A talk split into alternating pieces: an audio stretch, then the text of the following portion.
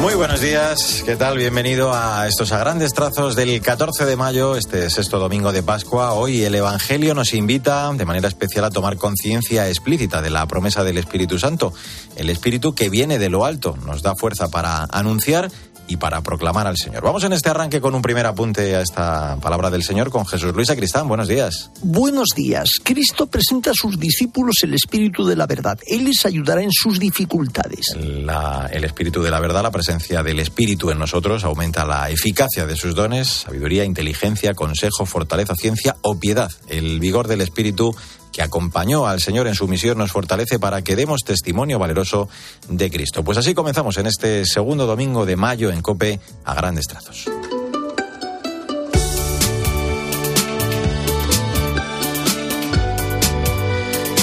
Y como siempre, dedicamos estos primeros minutos al magisterio del Papa, su audiencia del miércoles, la de esta semana, algo diferente y especial al coincidir con la celebración del Día de la Amistad Copto-Católica, que se celebra desde hace 10 años en memoria del histórico encuentro entre el Papa San Pablo VI y el Papa Senudá III, acaecido en 1973. En esta ocasión, el Papa Francisco invitó a su santidad Tahuadros II, Papa de Alejandría y Patriarca de la sede de San Marcos, para celebrar juntos el 50 aniversario de este histórico encuentro. Caro amigo e fratello Tawadros, la ringrazio di aver accettato il mio invito in questo duplice anniversario e prego che la luce dello Spirito Santo illumini la sua visita a Roma decía que para que la luz del Espíritu Santo ilumine esta visita a Roma, los importantes encuentros que mantenía eh, durante estos días, eh, las conversaciones también personales de estos días en Roma, al que agradecía finalmente sinceramente por ese compromiso en favor de la creciente amistad entre la Iglesia copto-ortodoxa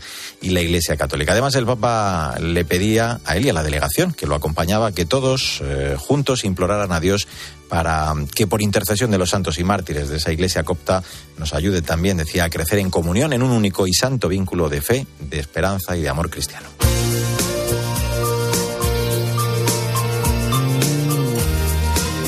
Y es momento para el testimonio de fe de la gente buena que nos inspira. Esta semana vamos a conocer la historia de un conocido cantante católico, Rubén Delis, su historia de encuentro en concreto con el Señor, gracias a la que hoy es su esposa. Ahora se dedica a la evangelización de los jóvenes con energías renovadas. De hecho, está trabajando en el Tour Renuévame 2023 y además va a estar también en la JMJ de Lisboa de este verano. Cristina Rodríguez Luque, buenos días. Buenos días a todos. ¿Qué tal, Mario?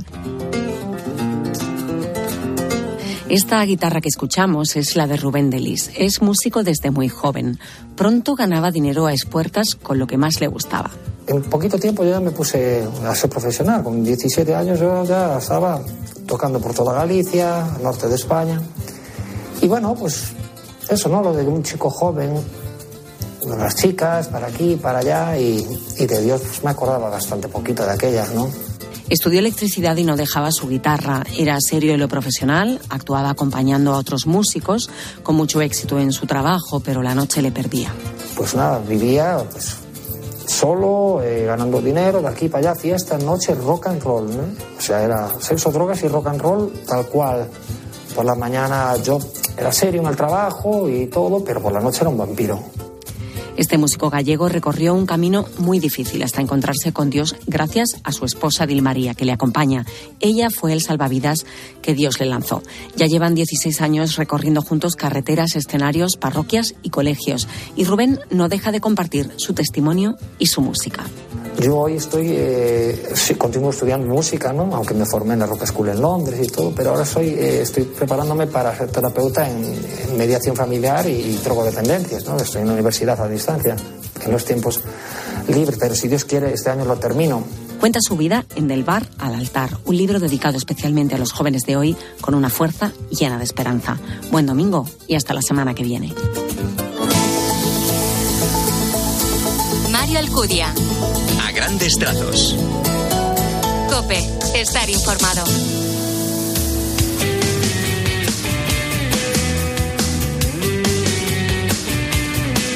En a grandes trazos, en este 14 de mayo vamos con la actualidad de la Iglesia en España. La Iglesia celebra, de hecho, este domingo, el sexto de Pascua, la Pascua del Enfermo, con el que vamos a concluir la campaña del enfermo de este año con el lema Déjate cautivar por su rostro desgastado, que pone el foco en el cuidado de nuestros mayores. Sandra Madrid, buenos días. Buenos días, Mario. Con motivo de esta celebración, el obispo responsable de la Pastoral de la Salud, Monseñor Vicente Rivas, agradece la misión pastoral de los que cuidan a quienes padecen por la enfermedad y las limitaciones que los años nos van imponiendo. Una misión pastoral que siempre actualiza la calidad de Cristo que tuvo en los que sufren a sus preferidos. Además, esta campaña del enfermo pone en primer plano a nuestros mayores y nos propone dejarnos cautivar por su rostro y acoger la invitación del Papa Francisco de volver a creer en lo revolucionario de la ternura y del cariño. Gerardo Dueñas es el subdelegado de Pastoral de la Salud de la Diócesis de Madrid. Que la celebración de la Pascua del Enfermo sea el impulso de hacer concreta la resurrección de Jesús, la presencia de Jesús resucitado y el espíritu del resucitado que Él nos envía y que lo hagamos cuidando. Eso es lo que hacía Jesús. Jesús es el gran cuidador de Dios, el que nos viene a decir el amor de ese Dios que nos cuida, que entrega su vida por nosotros y que nosotros podamos vivir cuidándonos unos a otros, especialmente en esta Pascua del Enfermo del año 2023, cuidando a nuestros mayores. Y como recordaba el Papa Francisco en su mensaje para la Jornada Mundial del Enfermo, es tan importante que la Iglesia en lo que se refiere a la enfermedad se confronte con el ejemplo evangélico del buen samaritano para llegar a convertirse en un auténtico hospital de campaña.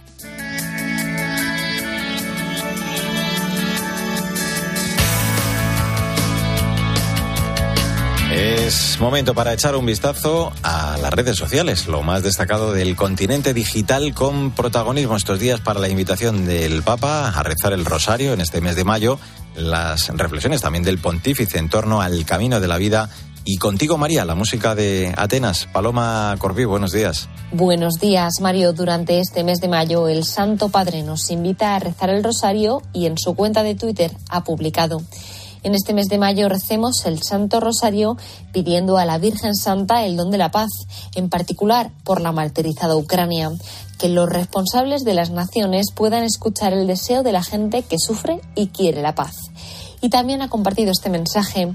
Rezar el Santo Rosario en familia diariamente hace que en ella nunca se agote el aceite de la fe y de la alegría que brota de la vida de sus miembros en comunión con Dios. Durante esta semana también ha compartido una reflexión en sus redes sociales sobre el camino de la vida. La vida no es una demostración de habilidades, sino un viaje hacia aquel que nos ama. Mirando al Señor encontraremos la fuerza para seguir adelante con alegría renovada. Quiero caminar María, pues tú eres mi madre, eres mi guía. Tú eres para mí el más grande ejemplo de santidad.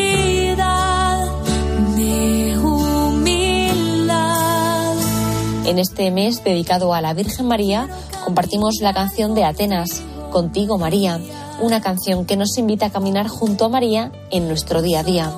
Feliz domingo y hasta la semana que viene. Necesito tu amor. Mario Alcudia. A grandes trazos. Cope. Estar informado.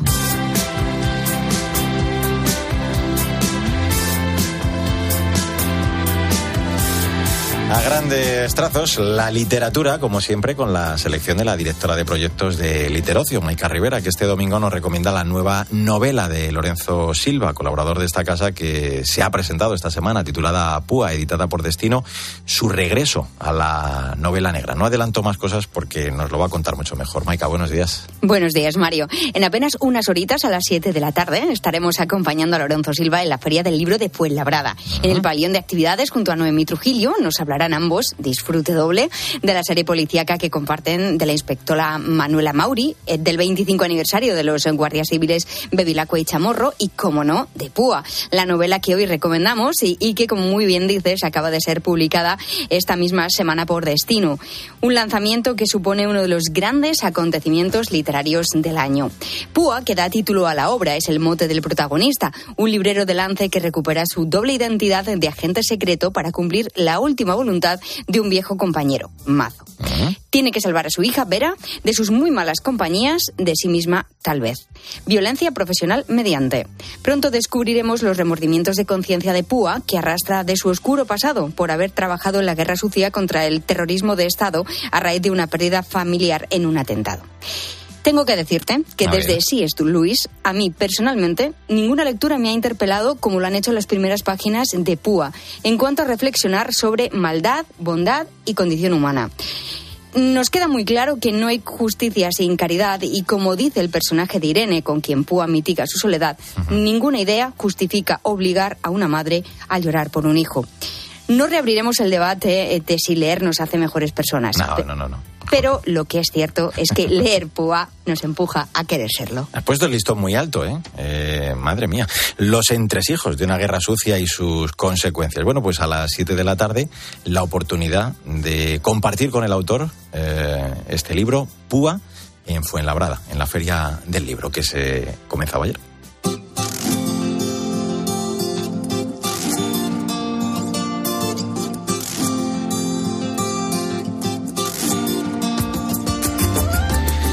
...14 de mayo, tiempo para la actualidad de la Iglesia en el mundo. En este mes eh, mariano vamos a viajar hasta Filipinas para conocer una advocación también mariana, claro, que está peregrinando por ese país durante todo este mes. Esteban Pítaro, buenos días. Muy buenos días, Mario. Exactamente, viajemos a Filipinas para conocer un ejemplo de cómo María sigue mostrándonos nuevos rostros de su amor. Porque luego de un congreso de santuarios de la arquidiócesis de Manila salió en peregrinación por las comunidades de todo el país una imagen de Nuestra Señora de la Consolación, venerada en la parroquia Agustina, en el santuario del barrio de Intramuros, una de las zonas más antiguas de la capital filipina. Pero por supuesto no es la única advocación mariana popular en Filipinas, claro. Pero siempre María, en cada tiempo, va abriéndonos a nuevas facetas de su amor, en este caso desde la consolación, para con los más afligidos, los que necesiten de su consuelo y esperanza. La iglesia filipina es un ejemplo de una realidad que en nuestros países tanto podemos vivir, Mario. María nos invita en cada santuario, con cada manto, con cada comunidad que la ropa des- desde sus raíces culturales, a un nuevo encuentro con nosotros siempre. Y a veces, como en Filipinas, con la Señora de la Consolación, llama a nuestra puerta, viene hasta nuestras casas. Aprovechemos este mes de mayo de María para acercarnos a nuevas advocaciones marianas que nos hablen de su infinito amor por nosotros.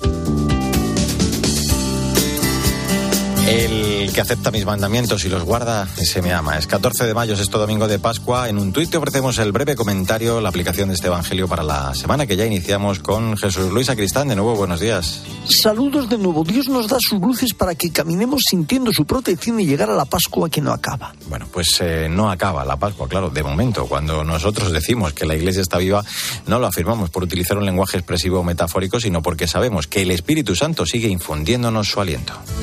Y llena el mundo. Contagia con tu amor todos los corazones. Alza tu voz y grita fuerte, que la esperanza se demuestra con acciones. El cantautor vigués Manu Escudero presentaba el pasado 27 de abril su nuevo tema, Esperanza de todos los colores. Se trata de una composición con la que nos invita a la esperanza, a la acción y a la solidaridad. Espera que cada acorde nos una para luchar por un mundo mejor. Hola, Victoria Montaner. Buenos días, Mario. Manu compuso esta canción con motivo del vigésimo aniversario de la Fundación de Ayuda Solidaria de las Hijas de Jesús, las Jesuitinas, de la que es miembro y con la que realizó un voluntariado en Bolivia hace muchos años. Precisamente esta experiencia le motivó para escribir canciones e interpretar sus propios temas a la guitarra. Por ello, tuvo que dejar la batería y varios grupos a los que había pertenecido desde los 15 años. Ahora es un cantante católico muy destacado y profesor de música en el Colegio de las Jesuitinas de Vigo. De hecho, para festejar la canonización de su fundadora, la Madre Cándida María de Jesús, compuso el musical Juanitacho, que es el nombre con el que llamaban en su familia a la Santa Guipuzcoana. Después llegaron tres álbumes y numerosos sencillos, entre ellos el que estamos escuchando. Además, como os anunciamos la semana pasada, también ha colaborado recientemente, junto con otros artistas, en el tema de César Hidalgo por el cielo azul. Pues con lo nuevo de Manu Escudero nos marchamos hasta el domingo que viene, Vic. Hasta el próximo domingo, Mario. Hasta el próximo domingo también, Maika Rivera. Hasta el domingo. En el control técnico estuvo Alex Cobo. Que tengas un feliz día y hasta el domingo que viene, si Dios quiere. Y el mundo de colores, contagia con tu amor todos los corazones. Alza tu voz.